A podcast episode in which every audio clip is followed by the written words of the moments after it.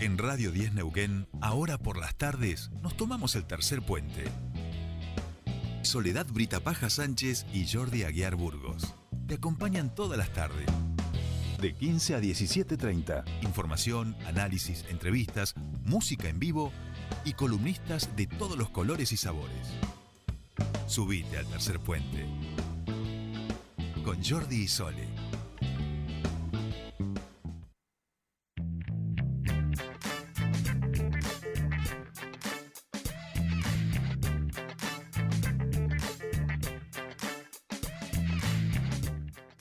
Continuamos con más tercer puente y les decíamos que eh, este plan de que, lanzó el gobierno nacional y al cual pudieron comenzar a, adherirse, que es el, el previaje, eh, en nuestra provincia está funcionando muy bien. Nosotros queremos conocer sobre esto y también de paso preguntar, el lanzamiento ya creo que empezó la temporada de termas y demás. Estamos nosotros en comunicación con el subsecretario de Turismo de la provincia del Neuquén, Germán Baker, a quien le damos la bienvenida aquí a Tercer Puente. Jordi y Sole lo saludan. Hola Sole, hola Jordi. ¿Cómo están? Gusto saludarlos. Hola, buenas tardes. Gracias, gracias por, por atendernos. Y decíamos, bueno, está en funcionamiento este programa de previaje en nuestra provincia y realmente ha sido muy auspicioso y está ayudando al sector turístico. Sí, sin duda. La verdad que esta, esta segunda etapa del programa previaje eh, ha sido, como lo fue el primero, pero mucho más en esta segunda instancia, muy muy importante para, para el sector turístico. Nosotros, un corte de, información que tenemos al, al 12 de noviembre, ya sabemos que hay casi 57 mil viajes comercializados a la provincia del Neuquén. Cada viaje de alguna manera en promedio implica un grupo familiar de amigos de tres personas, con lo cual son más de 170 mil turistas que van a estar llegando a la provincia del Neuquén en, los meses de diciembre, enero, febrero. Y en una estimación propia respecto a esta cantidad de turistas, mm, eh, creemos que alrededor de 9.000, más de 9.100 millones de pesos ya se han ejecutado en Neuquén a través del programa Previaje. Así que bueno, hasta la verdad que son muy alentadoras noticias. Eh, tenemos dos destinos entre, entre los primeros destinos ranqueados de, de venta en la provincia, que son San Martín de los Andes en el noveno lugar y, y, Angostura. en el onceavo del total país. Y bueno, Neuquén está en el quinto lugar en la preferencia, que esto también es muy importante porque la provincia eh, en cuanto a volumen de oferta no es de las más grandes del país y sin embargo ocupar el quinto lugar en números absolutos. Muestra por un lado que tenemos una, una gran oferta, una gran oferta de prestadores, son más de 680 prestadores inscritos ofreciendo desde Neuquén el programa. El programa requiere que todos los prestadores estén debidamente habilitados, formalizados y demás, lo cual eso también tiene que ver con asegurar la calidad de, de nuestros servicios. Así que bueno, esto la verdad que como creo que vos decías, Sol, es una gran noticia para el sector que tuvo ese ese año 2020 tan complicado y que bueno, ya desde el invierno viene de alguna manera recuperando sus, su, su nivel de actividad.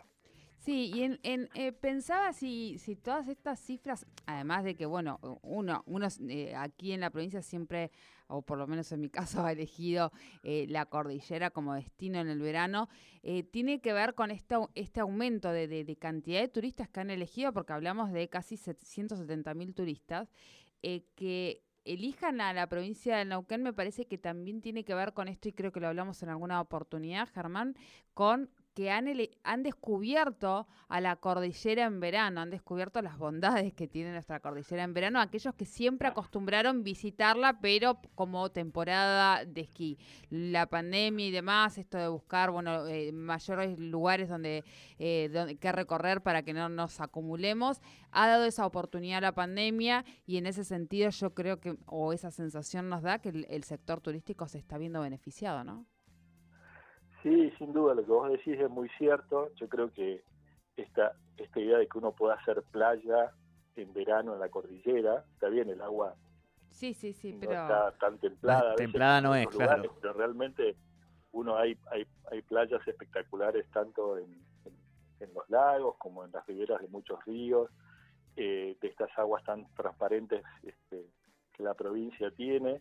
Bueno, y mucha gente descubre que puede hacer una puede hacer una vacación de estadía y de, y de sol y playa, aparte de todas las actividades, ¿no? Lo que tiene que ver con las cabalgatas, el trekking, la navegación, el kayak, el rafting, eh, los paseos, la tirolesa, bueno, toda esa oferta, eh, yo creo que Neuquén hace muchos años que viene trabajando en consolidar esto, pero, pero esta mirada, incluso también con, con, muchos argentinos que a veces tomaban la decisión de, irse fuera del país y que por las limitaciones que en su momento puso la pandemia, buscaron destinos de alta calidad y de, muy buenas prestaciones dentro, dentro de Argentina y lo encontraron en Neuquén. Y, y, y han vuelto de alguna manera o siguen de alguna forma este, eligiéndonos. Y bueno, esto para, para la economía provincial, para, para lo que tiene que ver con todo el sector comercial, turístico, de servicios, realmente es muy, muy, muy bueno, muy importante. Claro. Germán, eh, em, como sabemos, bueno, además del impacto económico por el cierre, también la pandemia trajo consigo una, aceleración en la transformación digital eh, fuerte. Y en ese sentido, preguntarte si esto se empieza a notar, eh, y el previaje, digo, ¿no? Es una forma de, contratar a través de lo digital, pero si empieza también a notarse en la, incorporación de, nuevas tecnologías, de estos formatos digitales, en todo lo que tiene que ver con la cantidad de prestadores y con la propuesta que tiene Neuquén para el turismo? Mira, es muy buena tu, tu pregunta, porque va en línea un poco con, con esta idea de que el tener, a ver, para poder participar como, como prestador turístico del programa Previaje implicaba ser un prestador formalizado. Esto quiere decir tener todas las cuestiones vinculadas a facturación, fiscalidad y demás resueltas, además de las habilitaciones propias que desde Turismo de la provincia dan. Y bueno, esto hizo que que, quedara en evidencia que tenemos un sector muy formalizado, con, con, la posibilidad, como vos decías, de, a través de, las, de, los, de los sistemas digitales de cobro, de pago y demás, poder acceder a, a, esta contraprestación. Eh, eso también habla de ser como un sector eh, más competitivo, más consolidado. Eh, esto pasa en todo el territorio provincial, esto también es importante ponerlo en valor, porque si bien uno por supuesto, nosotros tenemos nuestra mayor concentración de oferta y los destinos más tradicionales en la zona sur, pero también pasan los destinos del, centro de la provincia, en Villa Pegüeña, en Aluminé, en Cabiau, en Copahue y por supuesto en el norte provincial. Así que, bueno, todo, todo va haciendo que de alguna forma Neuquén tenga estos atributos eh, eh, que incluso eh, permitan aprovechar como este, estos, estos cambios, esta aceleración en el uso de medios digitales que la pandemia nos ha traído, que sin duda han llegado para, para. Claro, claro. Eh, la última, Germán, tiene que ver también eh, con la semana pasada, fue, ¿no? Que se inauguró el Hospital Intercultural, el Anumilé, el primero del país, y en ese sentido reflexionar también sobre cómo hacer, digamos, de, de, nuestra interculturalidad un valor turístico también. Hay algunos, estoy pensando en Batea Maguida, etcétera, que, que son las propias comunidades las que son eh, operadoras, gestionadoras, digo, del recurso turístico, pero pienso en cómo eh, acrecentar la parte épica, digamos, a ver si se entiende. Neuquén tiene hermosísimas condiciones de naturales y si a eso le sumamos un poco de épica, de leyenda, que tenemos un montón también, es como que le damos un plus, ¿no? Un valor agregado seguramente en turismo este, al patrimonio inmaterial, digamos, que, tenemos. En ese sentido, también vamos avanzando, se van pensando estrategias, etcétera. Mira, nosotros tenemos eh, de hace muchos años, desde el, digamos, en todos los sectores de gobierno, pero pero particularmente en turismo, un trabajo sí, y, alineado con, todas las comunidades mapuches en el, en, el, en el territorio provincial, de los pueblos originarios. Esto, como decís, es el caso de Bateama Huida, con, con, la práctica de actividades invernales, pero también la comunidad canicula ahí en uh también este son organizadores de pruebas deportivas como como Lanín Extremo, que es un poblador de la zona que ha organizado una, una, prueba deportiva muy sí, también, son las comunidades del norte, de Aluminé. Eh, y nosotros hace mucho tiempo que venimos tratando de, acompañar y de poner en valor con la con la, con la lógica, con la cosmovisión y con la, identidad propia de cada una de las, de las, de las comunidades, aspectos como sus tradiciones culturales, su gastronomía.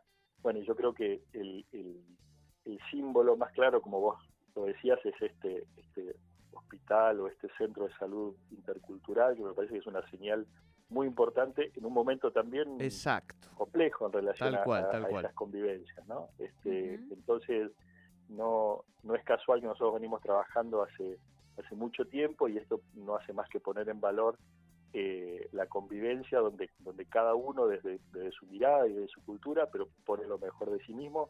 Y el turismo en ese sentido este, es, una, es una actividad muy muy armoniosa para integrar estas estas cosas no así que bueno ojalá que podamos tener cada vez más experiencias eh, vinculadas para, para, para, para, compartir con los turistas que nos visitan. Tal cual tal cual.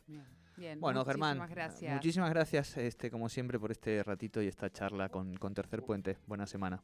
Bueno muchas gracias a ustedes también por el llamado. Un abrazo un abrazo. Hablábamos con el subsecretario de Turismo de la provincia del Neuquén, Germán Baker, sobre este previaje, este programa que está funcionando excelente para el sector turístico de nuestra provincia.